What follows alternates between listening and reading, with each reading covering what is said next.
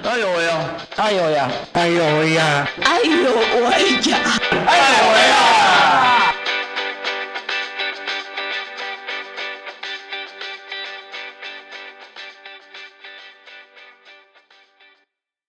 ！Hello，这里是爱有为，邀请大家来聊聊障碍者的大小事。我是家峰。爱有为开播至今也一年多了，那。呃，这一年多来，我们邀请到不同的来宾来节目中跟我们分享，呃，障碍者大小事。那当然，其中我们也会呃跟来宾聊聊，请他们帮我们推荐其他嗯可能跟呃障碍类别有关系的伙伴，或者是从事相关领域的一些呃社服工作人员。那今天呢，呃，我们。其实今天应该算是我们第二次访问啊，因为上一次访问的时候，我不小心不知道为什么我的电脑的录音档不见了，所以我再次来拜访。好，我们今天的来宾，那这位来宾也是我们去年呃林一周大哥推荐的，好，他是一位刺青师。好，那我们欢迎秋吉大哥。嗯，你好。嗨，好，因为我有发现说，就之前之前都问过了，再次再一次问就觉得嗯。我好像什么都知道。好，不过有有有一个题目，我觉得我们上次没有问问到，就是一开始是秋吉，应该不是你的本名吧？我姓赖。我说秋吉应该不是你的本名吧？我姓赖，我的名字叫秋吉。真的还假的？对呀。哦。我用我的名字当砍棒。哦。哦，好。对，因为我们嗯，因为我就是跟我朋友这边聊。然后我朋友我就他就他就问我说：“哎，这是不是艺名啊？”我说：“嗯，感觉很像。”然后说：“啊，你没有问我说对啊，我没有问。”然后所以我想说：“嗯，好，今天我要来问看看。”哦，原来秋吉是你的本名。对，OK，好，好，呃，因为呃，秋吉大哥是小儿麻痹。嗯。那嗯，一样，我们想要就是从我觉得呃，每个障碍者在在。呃，每个的生命的呃阶段都会有不同的呃所要面对的事情啊。那虽然秋吉大哥已经五五十几岁了，那还是要请呃秋吉大哥来跟我们分享一下。嗯，因为我知道，虽然我们来我们是在呃台南的你的呃工作室呃访问你，可是其实你也不是台南人，对不对？对，家里在台北。现在在台北，嗯，那可以跟我们分享一下，你你小时候，呃，因为在之前在电话之中有有聊到说，其实你一直以来，你你呃求学的这个过程当中，你还是是进一般的学校，对。那呃，后来你有跟家人讨论，或者是说你自己有去观察，说为什么你会会待在一般的学校，而不是待在特殊呃学校吗？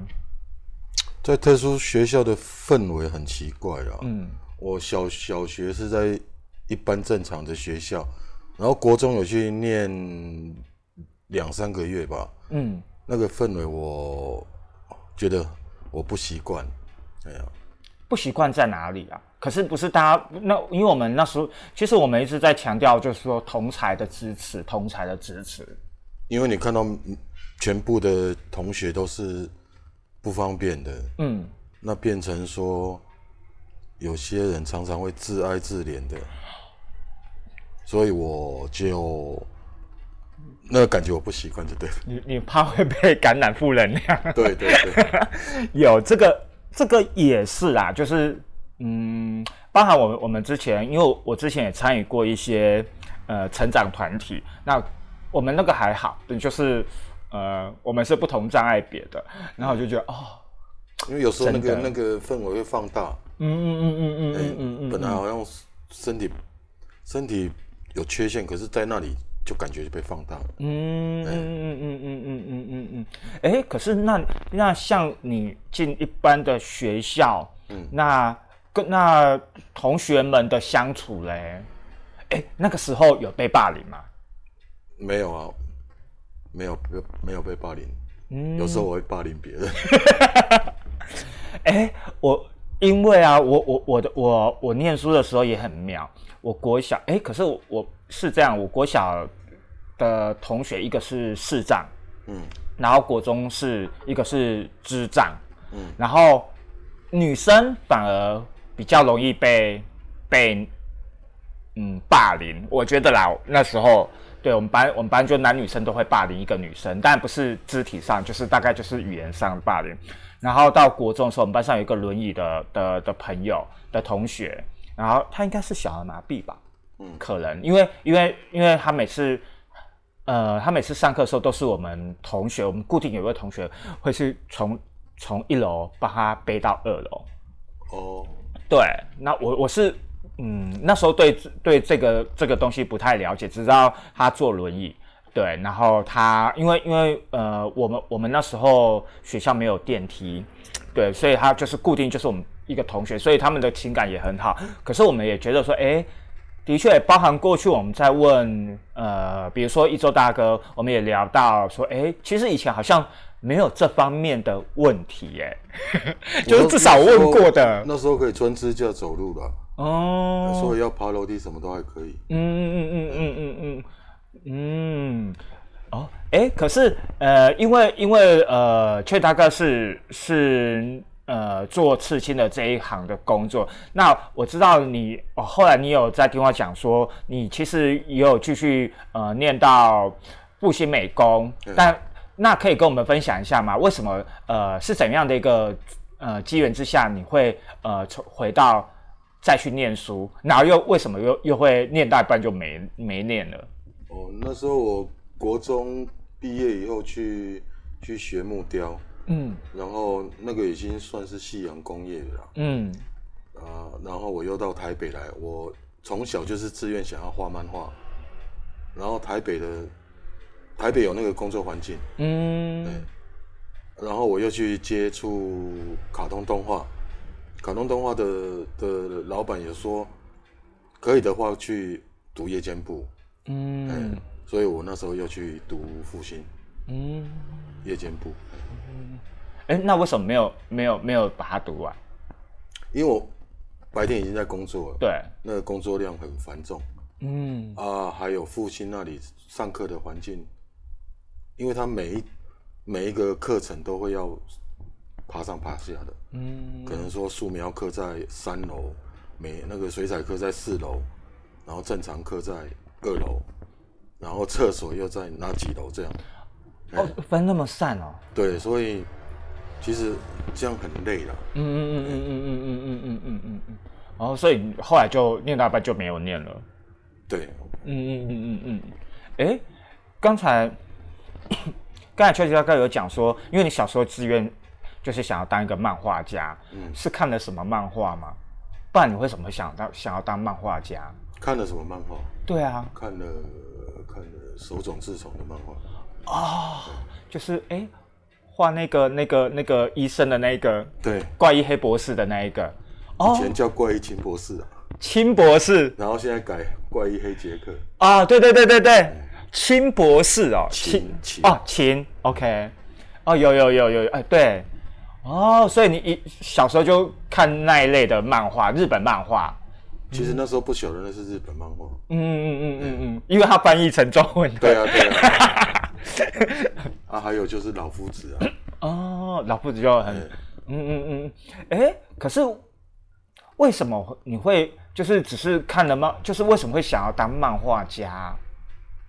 因为小时候你没办法四处跑啊，嗯，你就会看卡通啊，看漫画啊，嗯嗯嗯嗯，然后就就边看就会边画，嗯，哎，然后画出兴趣来，嗯。因因为呃，刚才你有讲说，其实呃，你念完国中之后就去学木雕，那那个时候其实的确是西洋西洋产业，因为其实呃，大概我们访问过跟你年纪嗯差不多的，好的小麻痹的的的受访者，其实他们都有遇都都有经历过这个过程，几乎都有经历过这个过程。那呃，可是呢，因为你后来说，因为你喜欢画。然后后来你你你上台北工作，对，接触的是动画，对，哎，是什么样的一个又又是什么样一个机会让你接触了这一块？你怎么去找这个工作的啊？因为我去找那一家以前就是每次电视八点之前会有个三分钟的动画，就是怎么交通安全啊什么的那一家，嗯嗯嗯，我有去那里应征，然后一应征就上了。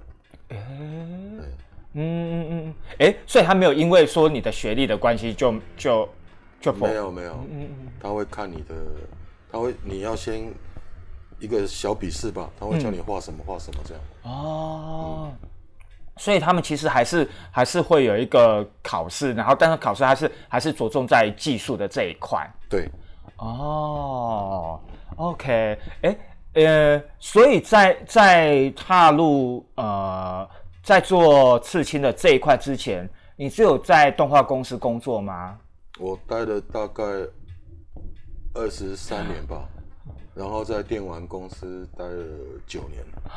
哦，你都是以将近十年起跳哎。对啊。哎，动画跟跟游戏公司，它其实有某一种程度的相似的点哎，就是我去去游戏公司也是负责那个二 D 动作的设计，嗯，其实就跟画动画差不多了哦。可是那里会比较有个人的东西，个人的风格跟作品出现。你说游戏公司吗？对对对。哦。可是，在动画公司，你没办法有个人的风格，嗯嗯，在里面。哎，可是像，嗯，我想要再问更细节点，就是说，所谓过去，呃，像比如说，我们就说，我们家就画很多图，然后让它翻页，以前就是手动的，就哦，这样翻页，它就这样，呃，一页一页跑，对对对，就感觉很像是一个动画。那那像那时候你在动画公司，你主要的工作是上色吗？还是？做 key pose，key pose 是是什么？就是叫原画，原画，原画画完主要动作，然后再交给动画去分割中间的动作。哦，哦，所以你就负责画原画的这一块。对，哦，哎，那所以这个这样的一个一个角色设定，就是上面就会有指示，还是你要自己？因为我们那个公司算是代工公司啊，嗯嗯嗯，一般台湾的都是代代工的。那你就是国外的影片，它有什么角色、什么造型，嗯，你要背熟，然后去执行，让它动起来。嗯嗯嗯嗯嗯嗯嗯。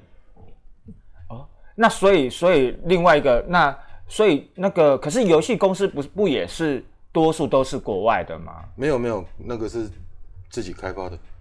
哦，所以所以所以才会像你刚才所讲的那种那种更有自己的。因为你角色，我们会讨论说有什么游戏的角色，然后你要产出嘛，嗯，你要把那个造型画出来啊，然后动作什么都是经过讨论以后我们做的，嗯，那个就没有受国外影响。嗯，哎，可是既然讲到这样，那表示说，其实，在游戏的游戏公司这一块，在做呃。插画，或者是说在做这这样的一个角色的呃绘图的这个部分，某种程度它还是有所谓的原创性的部分嘛？有，但也是不多了，因为大家都要讨论出来的。嗯嗯。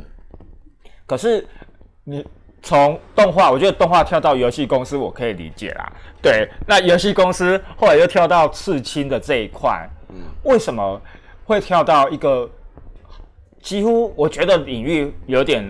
不太一样了。嗯，我还没接触刺青时候，有看到那个电视节目在讲刺青课，哦，然后上面就是每个客人来跟刺青师沟通，他有什么想法，他什么为什么要刺这个图，然后那个刺青师能够理解，然后帮他设计出来，哎，那个有触动到我。嗯。哦。所以就这样子，你就就想投入了。对。哦，好好好，单纯的的一个一个一个想法哦。因为那个图的意义跟价值不太一样的。嗯嗯嗯。是在身体上跟画在纸上的感觉是不一样。嗯嗯嗯嗯嗯。那时候你几岁？你说换刺青是？对对对对对。呃，四十五，四十四十五五吧。嗯，因为其实四十五感觉学刺青好像已经已经对对对对啊，就是哦，通常学刺青不就都是二十几岁，顶多三十岁这样子。对我算是已经比较慢了。嗯嗯嗯。啊，可是我因为有绘画底子，嗯嗯嗯嗯，所以。很快就进入那个嗯，那个那个那个领域了。那那时候呃，既然你既然是学想要去学刺青，那呃，因为我知道你是拜师，那你你是怎么拜师的？就是你诶是去哪里找这样的一个师傅？尤其你那时候在台北，台北应该很多吧？我我是在我们有参加刺青展，因为那时候是自学嘛，嗯嗯嗯，有有设摊，然后宜兰的一个师傅就跑来问我说要不要跟他，哎，是他来找我的，哦，哎，所以你先你你你是先自学，对，哎，从自学就是你会去器材商，就是卖卖一些纹身器材那里，会了解一些东西。你怎么认识的啊？你只要要有钱就可以去器材商跟他们聊天了。哦，然后他们就告诉你，他会他会给你一些资讯啊，嗯嗯嗯可是那些资讯还不是没办法让你说直接上手，嗯嗯可是至少你已经就是踏入那个领域里面，嗯嗯嗯嗯嗯嗯可是那里要花很多冤枉钱，嗯，因为没有人带，因为他会叫你要买什么买什么买什么，你都不了解嘛，嗯。那东西给你，你你你也不会用，嗯嗯嗯嗯嗯嗯嗯嗯嗯，哎，可是嗯，怎么会迁到那么远啊？就是那时候你没有想过在台北找找刺青师傅吗？有啦，可是其实那时候刺青的风气还蛮蛮封闭的，嗯。你想去问也不见得问得到。嗯嗯嗯嗯嗯嗯嗯啊，因为我们刚好有参加过几场那种刺青展，嗯。那个师傅他看过我的东西，他知道我会画画，嗯。他需要这种人才。嗯，所以你后来就去，就真的搬去宜兰学刺青。也是考虑一年啦，没有说马上去。哦哎那你学多久啊？学多久？在那边待多久好了？我大概在那里待了半年，才开始吃到人人体哎，那半年之前在干嘛？画图啊，看师傅刺青啊。哦哎，因呃，因为因为是那个呃，我们现在有很多就是呃，在学刺青的的的呃的人，就会可能会用所谓的人工人工皮刺，就当做练习啦。好，那那时候那时候你除了画图，除了看师傅刺，那你们你们的练习的方式是什么？我之前就有刺过猪皮，还没还没跟师傅的时候就刺猪皮了。嗯，对啊，这猪皮是你自己去找的，还是人家推荐的啊？有人讲的、啊，哦，猪皮比较接近人体啦。嗯嗯嗯嗯嗯嗯，你说那个人工皮，那个是塑胶对，塑胶的那种细胶垫吧，嗯。那个那个刺起来跟皮肤是不一样的，嗯嗯嗯嗯嗯嗯嗯嗯，就是还没去去拜师的时候，已经其实都已经有在刺了，嗯嗯只是我想要让它更精炼才开始刺。嗯嗯嗯嗯嗯嗯嗯。嗯，哎，那为什么呃，出是怎么样一个一个一个嗯认证表示你出出塞啊？认证哦，对啊，其实师傅我去三个月，他是想叫我吃的，是我自己不要，为什么？因为我觉得我还没准备好啊。哦这么谦虚？没有啦，我我对我自己很要求，嗯哎，没有准备好的东西我不想做，因为尤其是吃在人的皮肤上，你刺坏了就坏了啊、那时候你考量的点是什么？为什么你你会你会觉得，就是是呃，你的你师傅已经给你那么大，对你对你很有信心，你为什么会觉得说你你那时候还没有准备好？你觉得那时候的的还有一个重点呢，就是，呃，正常人在使用那个机器，跟我们在用会不太一样，我们会有很多还要克服的点，尤其像比如用脚去踩那个启动机，嗯哎嗯你光那一点就要用很多方式去解决。嗯还有我们就是我们在刺的时候是坐着，对没办法站起来，或是或是弯腰或干嘛，嗯我们就是在固定一个位置。哦啊，所以那个那个刺在皮肤上那个机器，有时候是很不顺手的。所以其实并不是土的问题，是你必须要克服身体上的一个限制的问题。对，那那个问题克服很久。嗯，好，那我们就从这边下手。对，好，嗯，在在，因为因为呃，那种所谓的那种马达，其实我我大概知道，就是很像我们在以前那种裁缝车踩的那种方式，用脚踩，用脚踩。对那呃，你是怎么第一个你是怎么克服这一个马达的这一个的部分？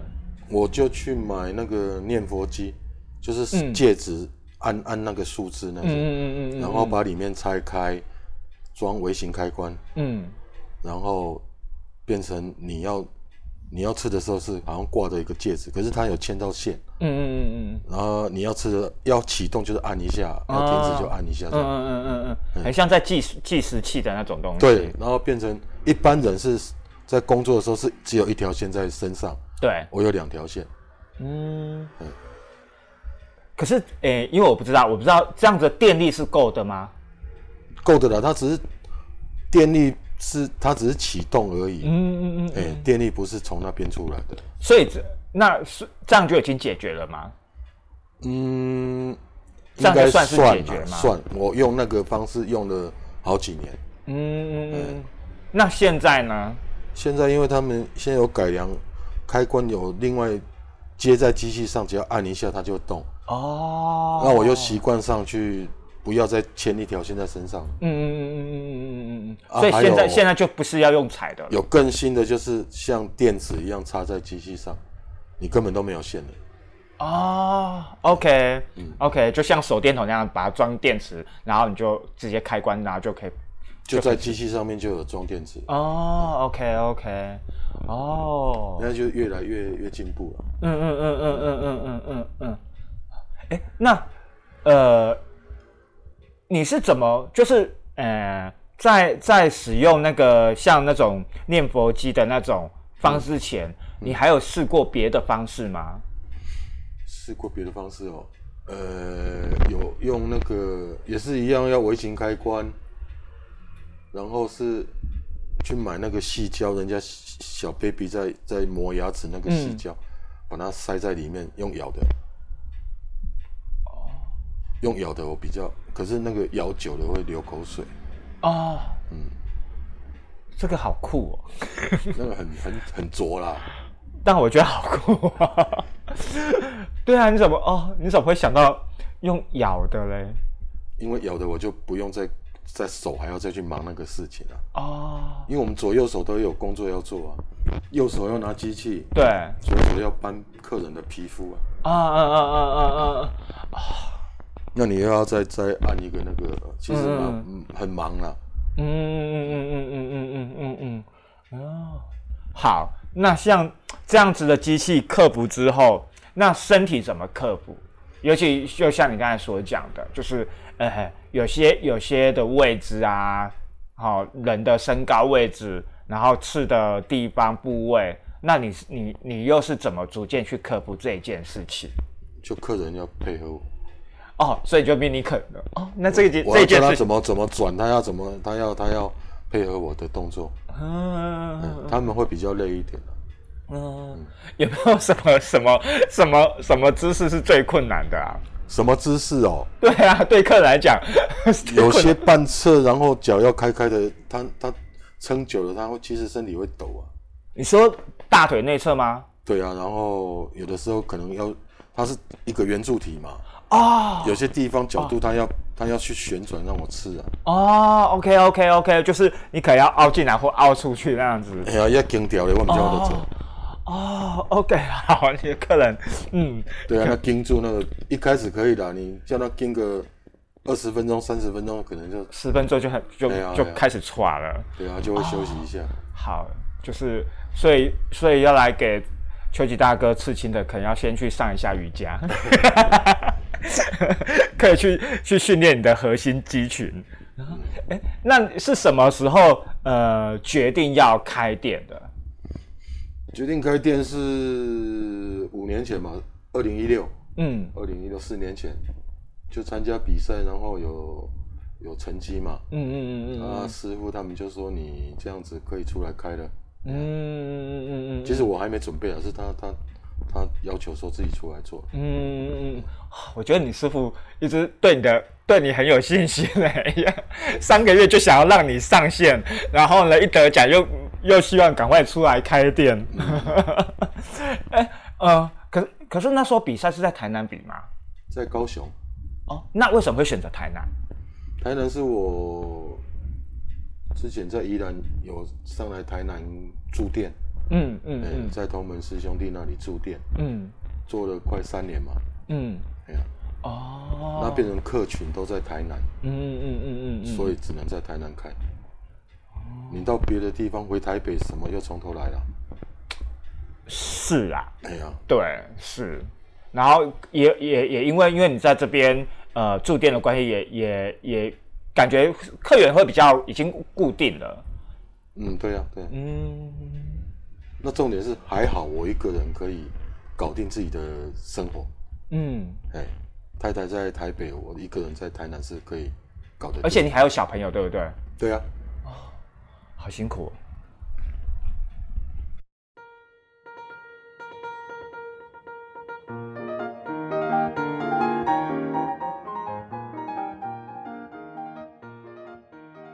呃。因为因为你你呃参加了一个参加比赛也拿到了呃不错的成绩，所以师傅呃就会鼓励你开店。那你也你也想你也决定在在台南开店。那你自己在开店呃店的店面包含空间的选择，你的评你有什么样的一个评估的考量吗？第一个一定是要无障碍，嗯啊，第二个就是厕所，厕所要方便，哎。嗯，哎，可是，呃，我上次来，所以厕所你有改装对不对？没有，没有，没有，我我就是找到这一家，它就是厕所是很非常符合我哦，哎，感觉好像改装的。没有，没有，没有，我没有动哦，尤其是那一个门，对，哦，原来哦，哎，那好棒哦，就是好像已经帮你准备好了啦。对啊，我还以为那我还以为那个厕所是改装的，没有，没有，我这里都没动到什么。哦。嗯嗯嗯嗯嗯哦，那因为你你本来本来就就就是学学呃设计的这一块啦，所以那你自己在你的空间的布置呢，你的考量又会是什么？然后以及你觉得呃对你而言这个空间呃什么样的一个一个呃不管是空间的明亮度啊，或者是。呃，器材器具的选择有没有？你有没有什么样的一个的考量呢？因为我会把店里尽量让它明亮一点啦。嗯，哎，以前的观念好像吃金店，然后都暗暗的。嗯，啊，不就是挂靠玻璃暗蒙蒙啊呢？嗯，对啊。嗯，我我我们现在现在的刺青店感觉就比较不像。以前那种刺青店那么恐怖了，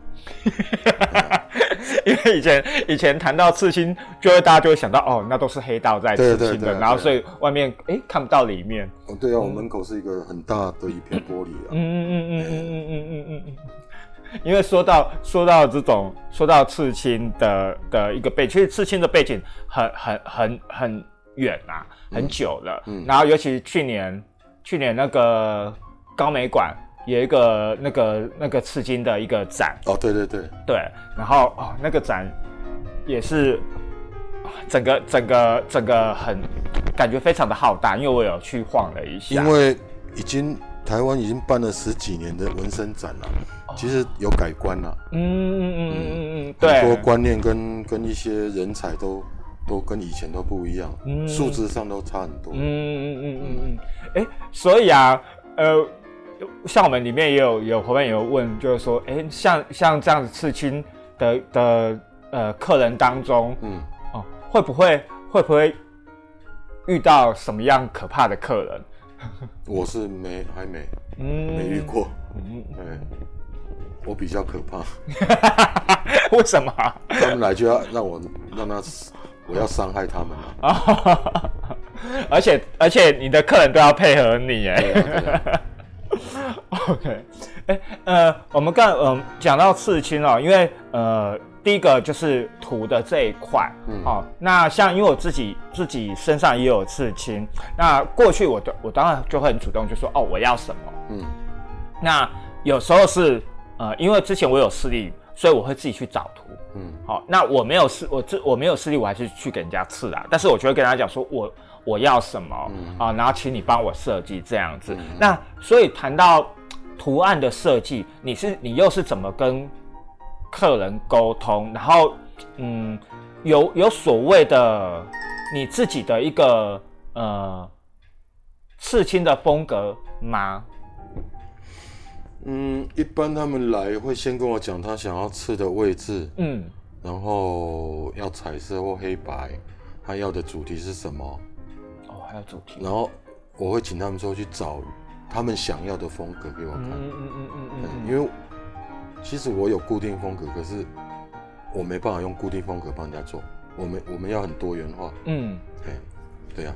那你的刺青的风格是什么？我的我的风格很多啊，嗯嗯，看你要什么我都可以画得出来。嗯哦，好，那我懂你的意思。你要很 Q 的、很可爱的，或是很很很很很凶的，嗯，哎，那个那个都可以画得出来。哎，我上次因为上次我们已经有有聊过，我我就是有一个点，其实我也是因为上次访问你我才知道的，就是到底刺青的细节要到什么样的程度。到什么样程度？对，因为这个好像，因为你上次呃有讲，就是如果你刺的太多太多太多的细节，好像因为皮肤的会呃修复会影响线条或之类的吗？会，所以我们应该就是重点在师傅经验上，嗯，能够把它弄到细节到一个极致，而不不会去很伤害到皮肤。对嗯，那嗯，所谓的极致是指的是说线条要要减少吗？还是说也不一定是线条，你你要那个上色上面的那光光光影，嗯，你要做出来，嗯，要很自然，而且现在的东西可能你可以吃的跟照片一样，嗯，对。嗯，因呃，因为上次你你就在讲我手臂上的这一块嘛，那你就讲到说，嗯，像我我的的线条就太密了，因为你那个很小，嗯，所以所以其实呃好，所以应该是这么讲述说，当客人有一个图给你了，嗯，所以所以你会就就他刺的部位大小，然后去做一个修剪，然后跟他讨论这样，对对对。嗯，所以并不是每一个每一个图，呃，刺在适合刺在手臂，就一定会刺适合刺在大腿。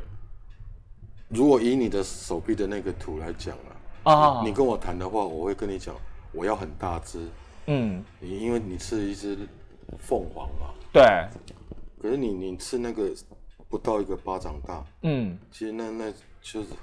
小鸟好像是麻雀那种感觉，嗯嗯嗯嗯嗯嗯，要的话我会跟你讲，它可能会过到你的肩膀，哦，可能它的长度会多大？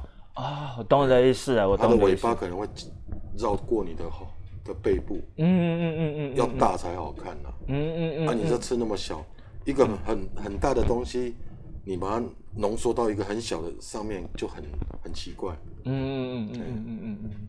哦，那如果是图腾就应该就还好。图腾也是要看情况。嗯嗯嗯嗯嗯有的小图很好看，嗯，有的不一定好看。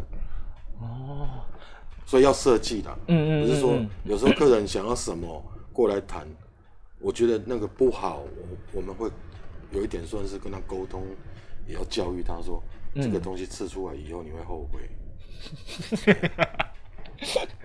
就你这应该就后悔，因为你看不掉。可是可是我朋友说，哎，他当然他细看啊，说，哎，不会啊，我觉得细看就凤凰。没有，有时候一个东西要看整体。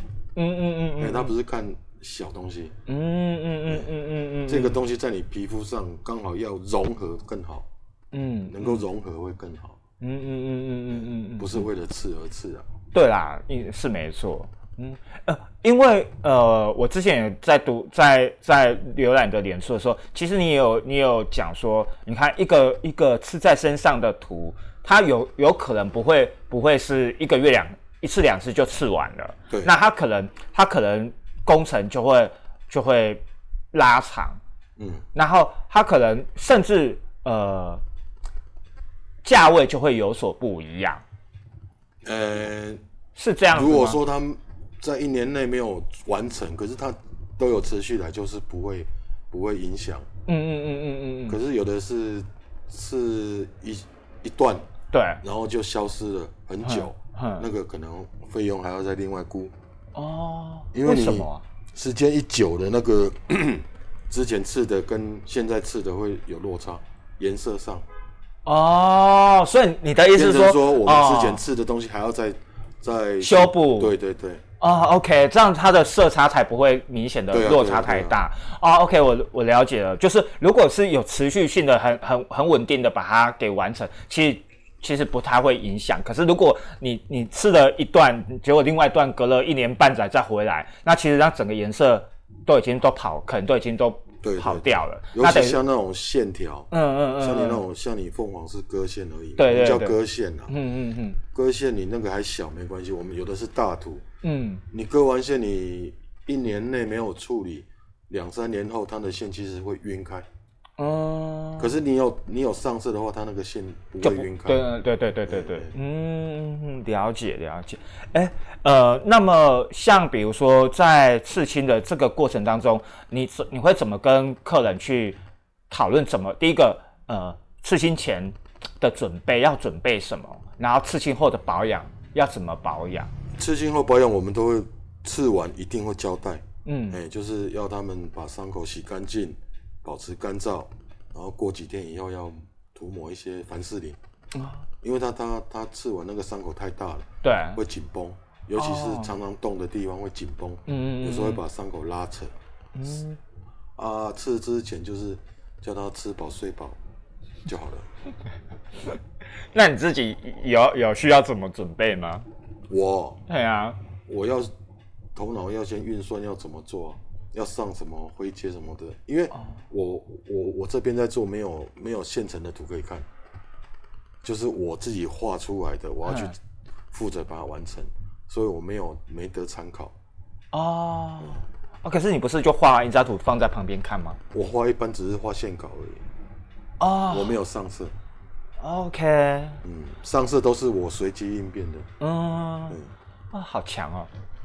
哦，对啊，通常通常都是不是就是嗯，好，我我大家理解对，嗯，那像比如说像你这样子，呃，从这样子一路这样刺青下来，有没有让你比较印象深刻的图啊？